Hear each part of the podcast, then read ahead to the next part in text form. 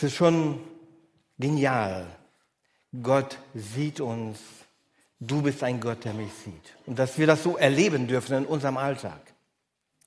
Aber wir wollen uns heute trotzdem nochmal Gedanken machen über diese Jahreslosung und all dem, was, was damit so zusammenhängt.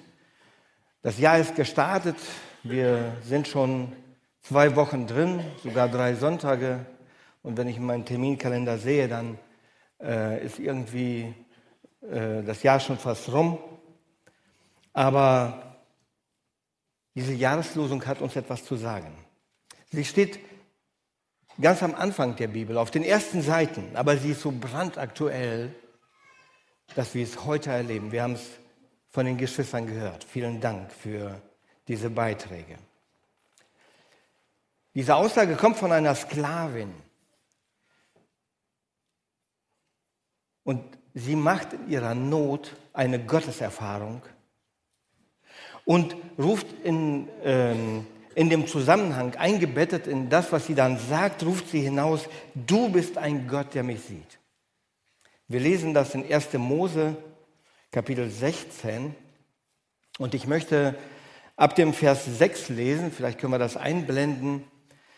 Ähm, dort geht es einfach nur um den Text, um dass man ein bisschen den Zusammenhang versteht, worum es eigentlich geht. Es geht um Hagar. Und da steht dann, als Sarah sie, die Hagar, aber demütigte, floh sie vor ihr. Und der Engel des Herrn fand sie an einer Wasserquelle in der Wüste, an der Quelle auf dem Weg nach Schur. Und er sprach, Hagar, Magd Sarais, wo kommst du, woher kommst du und wo gehst du hin? Und sie sagte, vor Sarai, meiner Herrin, bin ich auf der Flucht. Da sprach der Engel des Herrn zu ihr, kehre zu deiner Herrin zurück und demütige dich unter ihre Hände. Und der Engel des Herrn sprach zu ihr, ich will deinen Nachkommen so reich mehren, dass man sie nicht zählen kann vor Menge. Und der Engel des Herrn sprach weiter zu ihr, siehe, du bist schwanger und du wirst einen Sohn gebären, dem sollst du den Namen Ismael geben, denn der Herr hat auf dein Elend gehört. Und er wird ein Mensch wie ein Wildesel sein, seine Hand gegen alle und die Hand aller gegen ihn. Und allen seinen Brüdern setzt er sich vors Gesicht. Da nannte sie den Namen des Herrn, der zu ihr geredet hatte. Du bist ein Gott, der mich sieht. Denn sie sagte, habe ich nicht auch hier hinter dem hergesehen, der mich angesehen hat? Darum nennt man diesen Brunnen Ber Lahai Eroi. Siehe, er ist zwischen Kadesh und Beret. Gott spricht durch den Engel zu dieser Hager, zu dieser Sklavin. Hast du diese Erfahrung auch schon mal gemacht, dass Gott laut zu dir gesprochen hat? Du wirst vielleicht sagen, nein, habe ich nicht. Aber das stimmt nicht. Gott spricht zu uns heute durch sein Wort und heute durch diese Predigt.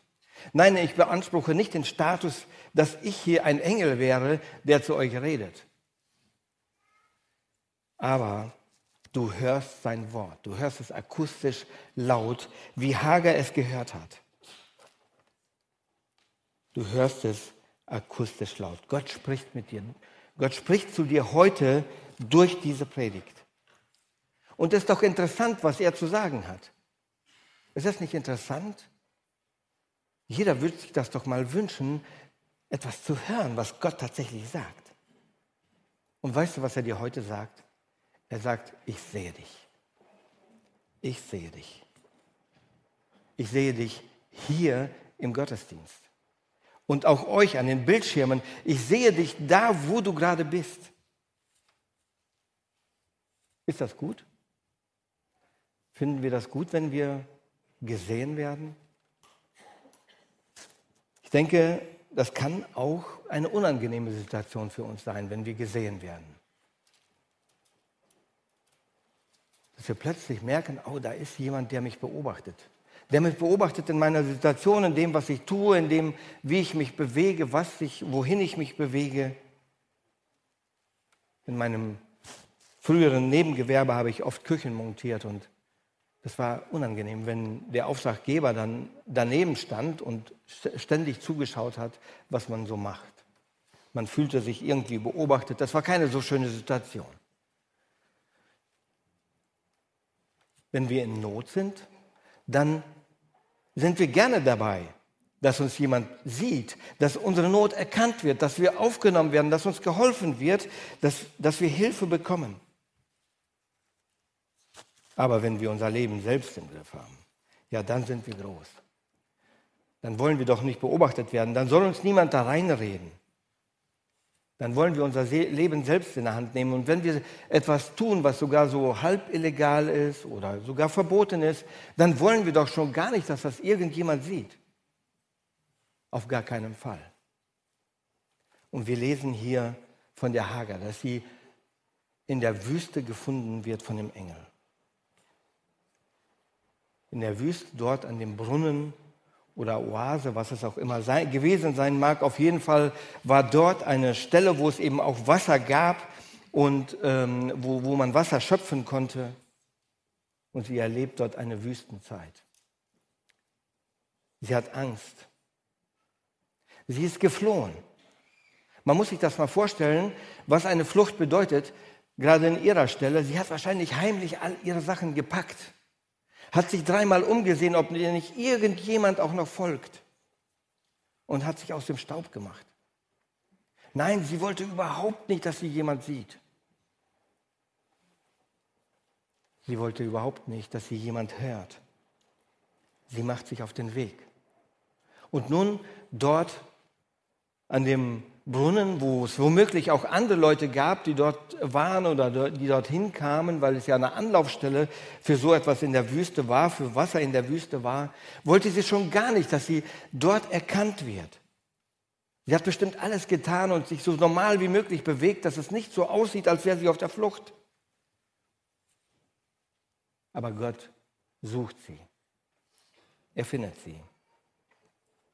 Und Gott sucht Menschen. Gott sucht dich und mich und er findet uns. Und er sieht uns heute hier im Gottesdienst. Und es ist genial, wie, wie, der, äh, wie David diese Situation beschreibt, wie er sich fühlt. Er sieht es aus einer positiven äh, Sichtweise, aber im Psalm 139 heißt es, wohin soll ich gehen vor deinem Geist? Wo soll, wo soll ich hinfliehen vor deinem Angesicht? Führe ich gen Himmel, so bist du schon da betete, bettete ich mich im Totenreich, siehe, so bist du auch da. Nehme ich Flügel der Morgenröte und bliebe am äußersten Meer, so würde auch dort deine Hand mich führen und deine Rechte mich halten. Ich werde Gott nicht los und du wirst Gott nicht los. Er weiß, wo du bist. Es gibt keinen Ort in diesem Universum, wo man ihm entkommen kann, wo er nicht da ist. Man kann Menschen davor laufen, davon laufen, aber nicht Gott. Im ersten Vers äh, im Psalm heißt es dann, Herr, du erforschst mich und kennst mich. Und ich finde das so genial. Da geht es noch nicht einmal darum, dass er dich sieht. Nein, er erforscht dich. Das heißt, er setzt sich mit dir auseinander, mit deinen, mit deinen Wünschen, mit deinen Gedanken, mit, mit all dem, was dich umgibt, setzt er sich auseinander. Er erforscht mich. Du erforschst mich. Du kennst die Tiefen meiner Seele, meines Herzens. Du kennst, die, du kennst meinen Glauben. Du hast alles, du hast mein Leben im Blick. Ich sitze oder ich stehe auf, so weißt du es. Du verstehst meine Gedanken von ferne. Ich gehe oder liege, so bist du um mich und du siehst all meine Wege. Denn siehe, es ist kein Wort auf meiner Zunge, dass du, Herr, nicht alles wüsstest. Von allen Seiten umgibst du mich und hältst deine Hand über mir. Diese Erkenntnis ist mir zu wunderbar und zu hoch. ich kann sie nicht begreifen. Wie gesagt, David sieht das aus einer positiven äh, Sichtweise. Gott sieht ihn und er weiß sich darin geborgen. Er weiß sich nicht, äh, er sieht sich nicht verfolgt dadurch. Er sieht sich darin geborgen. In Jeremia 23, im Vers 23 und 24, dort spricht Gott durch den Propheten und er sagt, bin ich nur ein Gott der Nähe, spricht der Herr, und nicht auch ein Gott aus der Ferne? Oder kann sich jemand in Schlupfwinkeln verbergen, die ich nicht und ich sehe ihn nicht, spricht der Herr? Bin ich es nicht, der den Himmel und die Erde erfüllt, spricht der Herr? Gott sieht mich. Gott sieht dich. Gott sieht dich da, wo du bist. Und Gott hat Fragen an dich. Der Engel Gottes, er findet die Hagar und er beginnt mit ihr zu reden. Er ist nicht nur ein Gott, der sie sieht, er ist ein Gott, der mit ihr spricht. Und sie hört ihn. Er spricht mit ihr. Und was fragt er? Spricht er mit dir? Sei gespannt. Gott hat Fragen an dich dieses Jahr. Das Jahr ist noch nicht alt. Es liegt noch ganz viel Weg vor uns. Und er hat Fragen an dich. Bist du gespannt? Hagar wurde, glaube ich, ziemlich überrumpelt in der, in der Sache. Er fragt sie, wohin, wo, woher kommst du? Hagar, woher kommst du? Hagar, wo, wo gehst du hin? Wo führt dein Weg hin?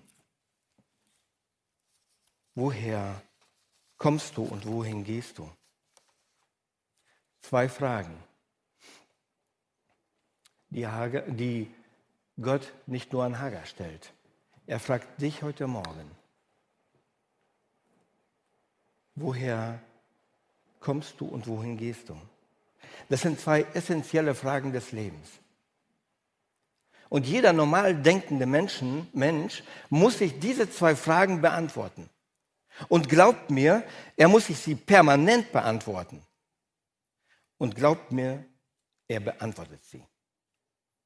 Definitiv. Definitiv beantwortet jeder sich diese Frage. Sie bestimmen nämlich dein Lebensstil, sie bestimmen deine Lebenseinstellung, sie bestimmen ganz, ganz viel in dir, weil du sie beantwortest. Du magst es vielleicht manchmal nicht wahrhaben, aber jeder beantwortet sie.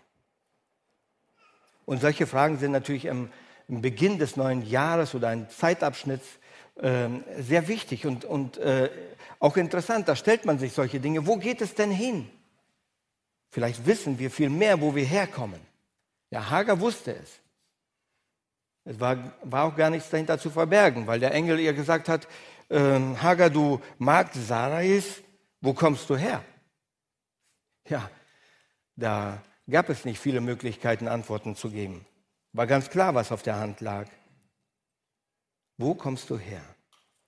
Und ich glaube, die meisten Menschen können sich diese Frage äh, eher beantworten, als wo es hingeht, weil sie sich mehr damit auseinandersetzen. Wo komme wo komm ich her? Und die Antworten, ähm, erstmal die Fragen sind beides Glaubensfragen und die Antworten auch. Die einen glauben an einen Schöpfer, an einen Gott, der sie geschaffen hat, der ähm, das Universum geschaffen hat und auch uns. Und die anderen glauben an einen Zufall, an einen Urknall, an eine Selbstentwicklung, an irgendwas, was vielleicht sich irgendwie entwickelt hat. Ich habe gerade gestern so einen Beitrag gehört, so übersetzt aus dem Russischen, hat mir Tina vorgelesen auf der Fahrt. Dort ging es darum, können Tränen einfrieren? Können Tränen einfrieren? Interessante Frage. Das menschliche Auge ist so geschaffen, zumindest in dem Bericht, dass es minus 70 Grad ab kann. Normales Wasser würde viel, viel schneller einfrieren, aber die Augenflüssigkeit friert eben nicht so ein. Welch ein Glauben muss man haben, wenn man an, an eine Selbstentwicklung äh, glaubt, an, dass sich alles irgendwie selbst entwickelt und von, von alleine entstanden ist, dass solche Phänomene tatsächlich ihre, ihre Vollendung finden, dass so etwas funktioniert. Und das ist ja nur ein kleines Detail. Man muss einen riesen Glauben haben, um zu behaupten, dass alles von alleine entstanden ist. Aber nun beantwortete jeder äh, sich diese Frage des, seiner Herkunft ja selbst. Und er muss dazu auch stehen und das bestimmt sein Leben. Was hat dich bisher ausgemacht? Wo kommst du her und wo willst du hin? Wohin sind wir unterwegs? Was ist eigentlich das Ziel deines und meines Lebens? In diesem Jahr, die nächsten Schritte oder überhaupt? Wohin gehen wir? Was ist das Ziel? Hagar, sie war auf der Flucht. Sie wusste nicht mehr, wo es hingehen soll. Ich kann mir vorstellen, sie, sie ist jetzt an dieser Wasserquelle und sie sitzt da und ist in sich gekehrt und versucht erstmal klare Gedanken zu finden, wo sie denn überhaupt hin soll. Sie ist ja einfach nur weggelaufen kein Zuhause, kein Ziel. Sie weiß nicht, wo sie hin soll, wo sie wohnen kann, wo sie bleiben soll. Hager weiß es nicht. Hast du eine Antwort? Hast du eine Antwort, wo es hingeht? Was ist das Ziel deines Lebens? Bist du unterwegs oder stehst du vielleicht nur? Willst du eigentlich irgendwo hin oder willst du es nicht? Was sind deine Schritte in diesem Jahr? Weißt du überhaupt, wohin führt dich dein Weg? Hast du dich mit deinem Ende mal auseinandergesetzt? Es gibt ja kurzfristige Ziele und langfristige Ziele und irgendwie muss man sich ja auch mit den langfristigen Zielen auseinandersetzen. Und gibt es dafür eine Lösung? Hast du dich mit der Ewigkeit auseinandergesetzt? Muss ich dich einfach mal fragen. Kennst du den Weg? Jesus sagt, ich bin der Weg, die Wahrheit und das Leben. Und das beinhaltet so viel. Jesus ist der Weg. Er ist der Weg. Er gibt es vor. Und er sagt, es gibt nur eine Wahrheit und die geht über mich. Und Gott stellt dir heute die Frage, was ist dein Weg? Überhaupt ist es sehr interessant, wenn man jetzt die Bibel liest und man versucht mal einfach reinzuschauen, welche Fragen stellt Gott den Menschen? Gibt es da Fragen? En masse. Da, die erste Frage, die wir kennen, wird Adam äh, gestellt. Adam, wo bist du? Ja, Adam hat sich versteckt. Aber Gott spielt das Versteckspiel mit. Natürlich wusste er, wo Adam ist. Natürlich wusste er, wo er ist, aber trotzdem fragt er ihn. Oder er fragt Kain, Kain, wo ist eigentlich dein Bruder? Kannst du mir nicht sagen, wo dein Bruder ist? Ähm, du bist doch dafür mitverantwortlich. Kain, wo ist dein Bruder? Wir begegnen in der Bibel vielen Fragen.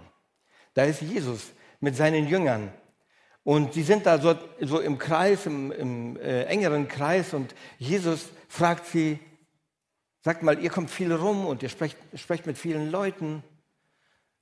Was sagen, sagen eigentlich die Leute, wer ich bin?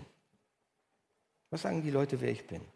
Und da kommt einiges auf den Tisch und mit Sicherheit auch einige ihrer eigenen Gedanken, ähm, weil sie das selbst nicht so ganz einordnen konnten. Und da wird gesagt, ja, du bist ein großer Rabbi, du kannst Dinge tun, die keiner, keiner sonst kann. Es ist schon was Außergewöhnliches. Und aber so richtig, ja, die einen sagen, du bist Johannes vielleicht. Diese charismatische Figur, die ähm, so viele zur Umkehr bewogen hat, der sie getauft hat. Oder du bist Elia, der mit dem feurigen Wagen in den Himmel gefahren ist und äh, jetzt kommst du vielleicht wieder. Oder Jeremia, dieser große Prophet. Aber im Umkehrschluss wollte Jesus das von ihnen gar nicht so ganz genau wissen.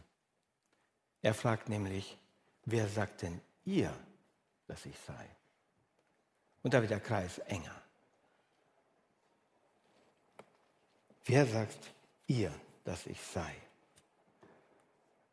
Und Petrus findet dann die Antwort und sagt, du bist Christus, der Sohn des lebendigen Gottes. Und wenn wir diese Frage mal heute mit in den Gottesdienst nehmen, dann fragt er dich heute, wer bin ich für dich? Wer sagst du, dass ich bin? Hast du für ihn heute eine Antwort, eine aktuelle Antwort? Nein, nicht von damals vielleicht, wo du dich bekehrt hast, wo du in dieser Evangelisationsveranstaltung ein Ja zu Gott gefunden hast, ein Ja zu Jesus gefunden hast. Nein, nicht da, heute, jetzt. Hast du für ihn eine Antwort? Wer ist Jesus für dich heute, jetzt aktuell? Wir sehen Jesus dort mit den Jüngern am See Tiberias nach seiner Auferstehung schon. Und er fragt Petrus, hast du mich lieb? Und die Frage nehmen wir heute in den Gottesdienst. Hast du mich lieb? Gott stellt Fragen. Gott stellt uns Fragen. Gott stellt Fragen an mich und Gott stellt Fragen sehr gezielt und präzise an dich. Hast du mich lieb? Und was sind die Konsequenzen dessen, dass du mich lieb hast? Wie hat sich das in der letzten Woche geäußert?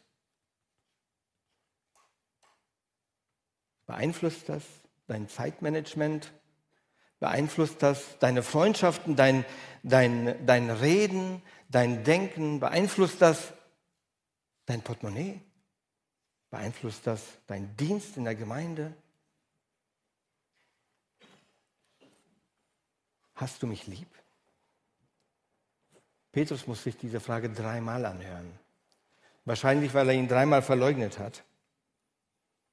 Aber als Jesus zum Schluss von ihm wirklich hört und erfährt, er hat mich lieb. Er kann in ihn hineinsehen. Und Petrus sagt, du weißt alle Dinge, du weißt, dass ich dich liebe. Dann sagt er zu ihm, weide meine Lämmer. Es folgt eine Konsequenz. Aus dieser Nachfolge, aus diesem Ja folgt eine Konsequenz. Und die Frage an uns ist heute, welche Konsequenz folgt daraus, wenn du sagst und behauptest, dass du Jesus liebst? Jesus stellt dir heute Fragen. Aber Jesus lässt sich damit nicht allein. Und da gibt uns zweitens Gott, gibt er Jesus uns eine Perspektive. Er gibt uns eine Perspektive im Leben. Nachdem der Engel äh, zu der Hagar spricht und äh, ihr Fragen stellt, woher sie kommt und wohin sie geht, sagt er zu ihr, geh zurück, geh einfach zurück zu deiner Herrin und ordne dich ihr unter. Ist das eine Perspektive? Ich glaube nicht. Für Hagar war das keine Perspektive. Sie war bestimmt bitter enttäuscht darüber. Sie war geschockt, kann ich mir vorstellen. Der Engel spricht zu ihr. Und das Interessante ist ja, wenn wir Gespräche analysieren, dann äh, stellen wir zwei Dinge fest. Einmal gibt es eine Information durch das, was man sagt und das, was man hört. Und dann gibt es die Information über das, was nicht gesagt wird. Und das ist super interessant. Was sagt der Engel nämlich nicht? Was sagt er nicht? Er spricht nicht über das Fehlverhalten. Er spricht über das Fehlverhalten keinen Ton. Da wird nichts drüber gesagt. Sie war auf der Flucht und das war scheinbar falsch. Ich weiß nicht, ob die ähm, Hagar es wirklich erkannt hat, dass das falsch war in, in der Situation. Aber es ist ja klar, es hätte nie, dieser Sohn, den sie bekommen sollte, wäre nie Abrahams Kind gewesen, wenn er nicht dort bei, bei ihm mit geboren würde. Sie war auf der Flucht. Und aber die, über die Ursache dieser Flucht und wie es dazu gekommen ist und diese unschöne Situation, aus der es entstanden ist, wurde nicht erwähnt. Abraham und Sarah hatten doch von Gott eine Riesenzusage bekommen. Sie sollten Nachkommen haben wie Sand am Meer. So viel wie die Sterne, dass sie sie nicht zählen konnten. Und nun sind sie ja in das fremde Land gegangen und jetzt sind zehn Jahre vergangen und es ist immer noch nichts passiert. Es ist immer noch nichts passiert und jetzt und sie werden älter und ähm, Sarah, sieht, Sarah sieht da keinen, keinen wirklichen Ausweg und da überlegt sie sich einen Plan B. Vielleicht sollte Gott das ja so gemeint haben. Und diese Fragestellung ähm, kommt uns wahrscheinlich bekannt vor aus dem Anfang, aus dem Paradies, wo Eva schon sagte, soll, oder die äh, Schlange der Eva sagt, sollte denn Gott gesagt haben? Sollte Gott das so gemeint haben? Wir können das ja vielleicht auch anders machen und ähm, vielleicht hat er das ja so gemeint. Man kann sich das auch schön reden.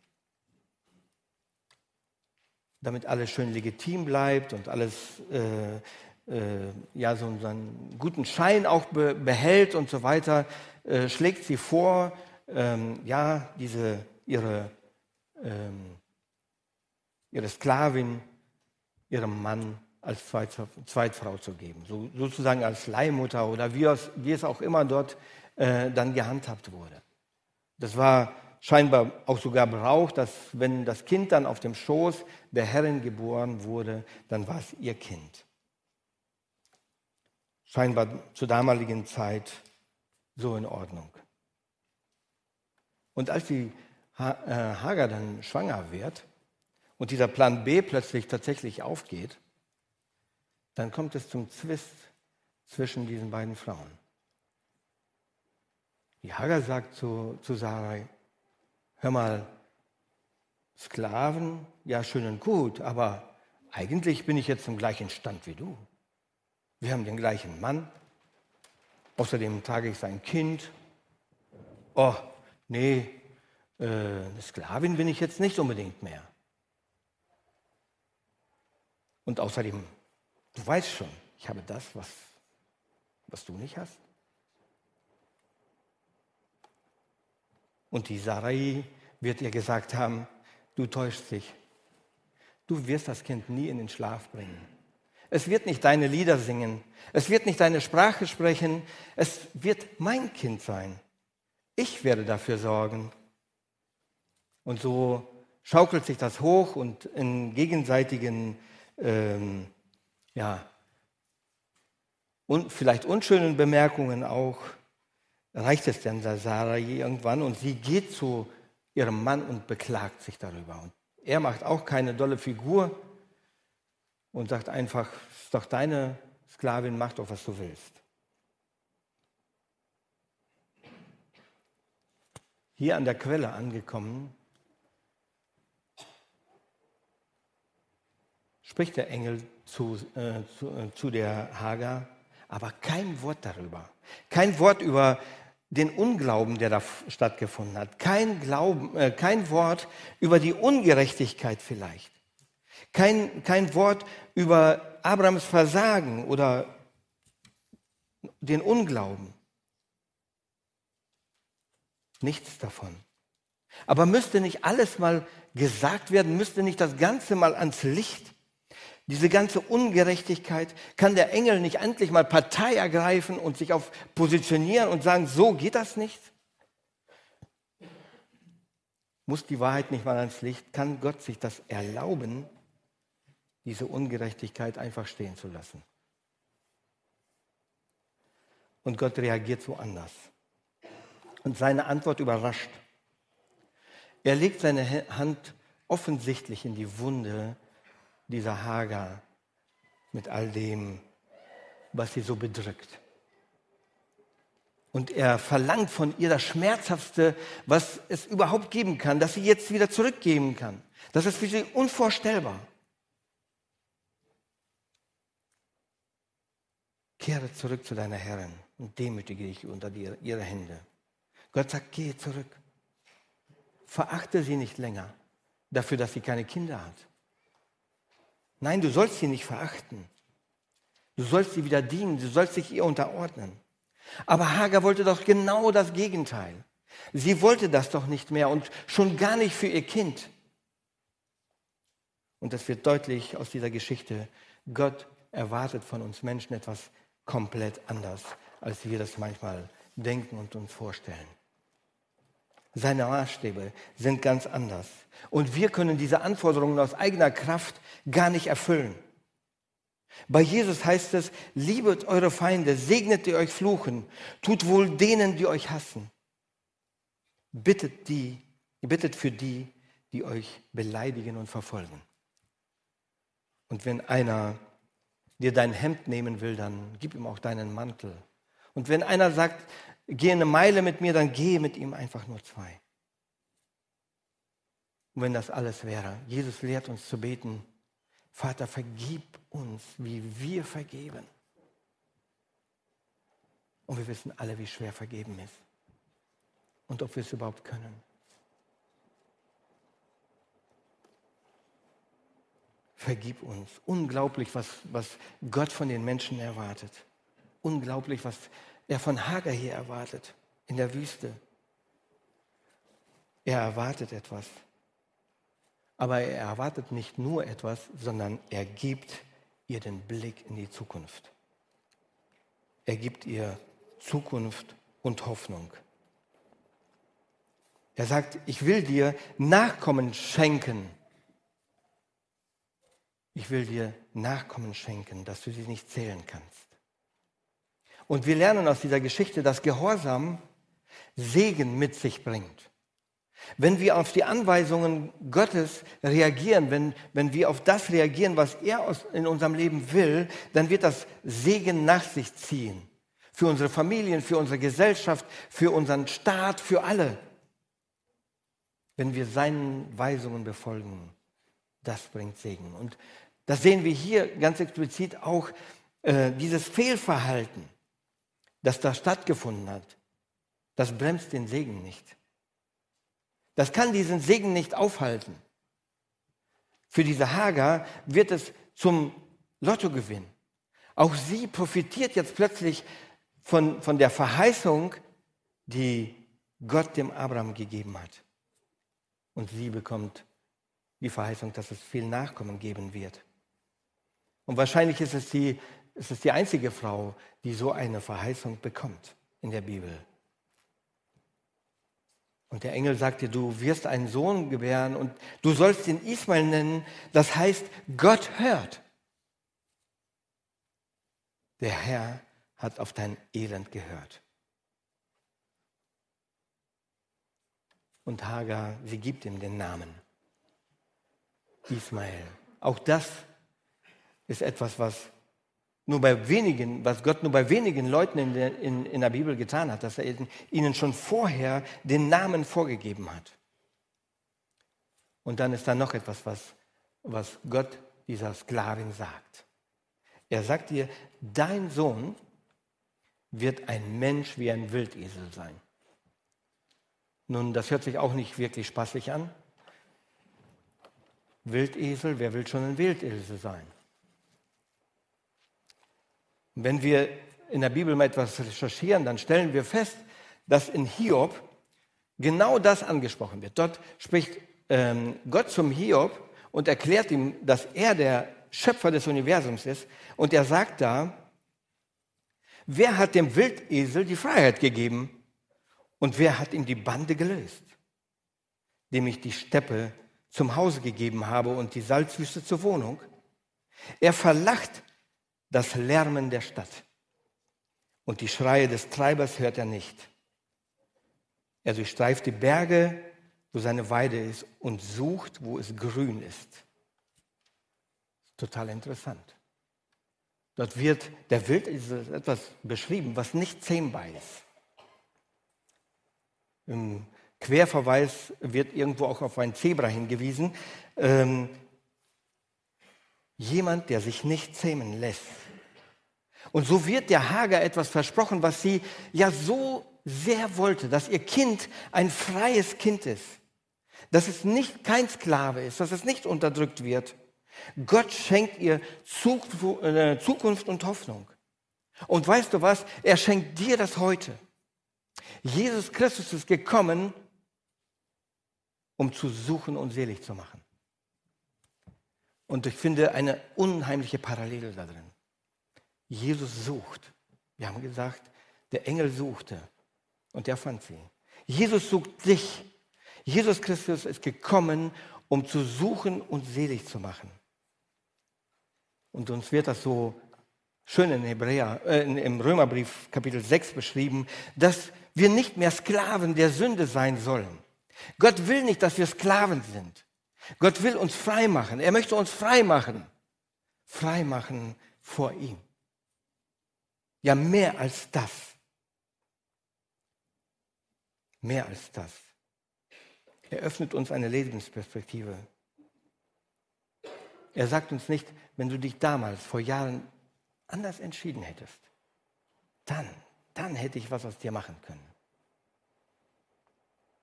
In dem Lied, das wir singen, dort heißt es im Text, durchs Danken kommt Neues ins Leben hinein, ein Wünschen, das nie du gekannt. Dass jeder wie du Gottes Kind möchte sein zum Vater, vom Vater zum Erben ernannt. Und das ist genau das, was Gott uns schenken möchte. Gott schenkt uns eine Lebensperspektive durch Jesus Christus. Und er macht uns nicht nur zu seinen Kindern, sondern zum, zu Erben des Himmels. Und wie gewaltig ist das?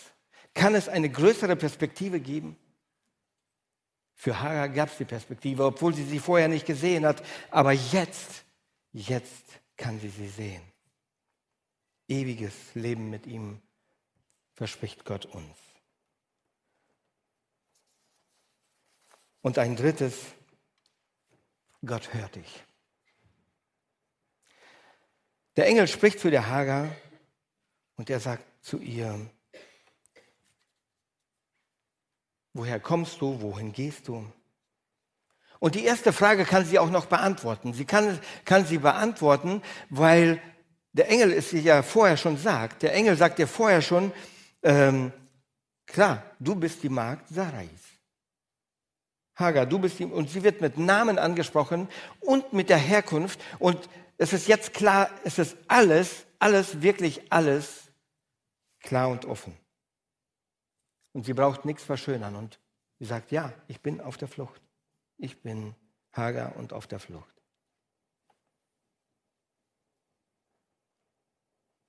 Ihr waren die meisten Wege verbaut. Sie hat keine Lösung. Sie ist in der Sackgasse. Und dann kommt der Engel mit der Ansage zurück. Und das ist für sie wie ein Schock. Und sie steht ohne Antworten da. Und dann lesen wir, dass der Engel sprach und sie konnte nicht antworten. Und der Engel sprach wieder und sie sagte nichts. Und der Engel sprach wieder und sie sagte wieder nichts. Sie konnte, sie hatte einfach keine Worte mehr.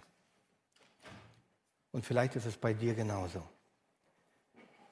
Du bist in das neue Jahr gestartet und du hättest vielleicht gerne vieles von dem, was, was im alten Jahr so war, einfach neu gestartet. Vom Neuen angefangen. Aber du musstest wieder zurück, zurück in den alten Trott vielleicht in die Krankheit, in den Schmerz, in die Einsamkeit, in die Traurigkeit. Du fühlst dich niedergeschlagen und unrecht behandelt. Zu Hagar sagt der Engel nicht, und das ist wieder interessant, was er nicht sagt.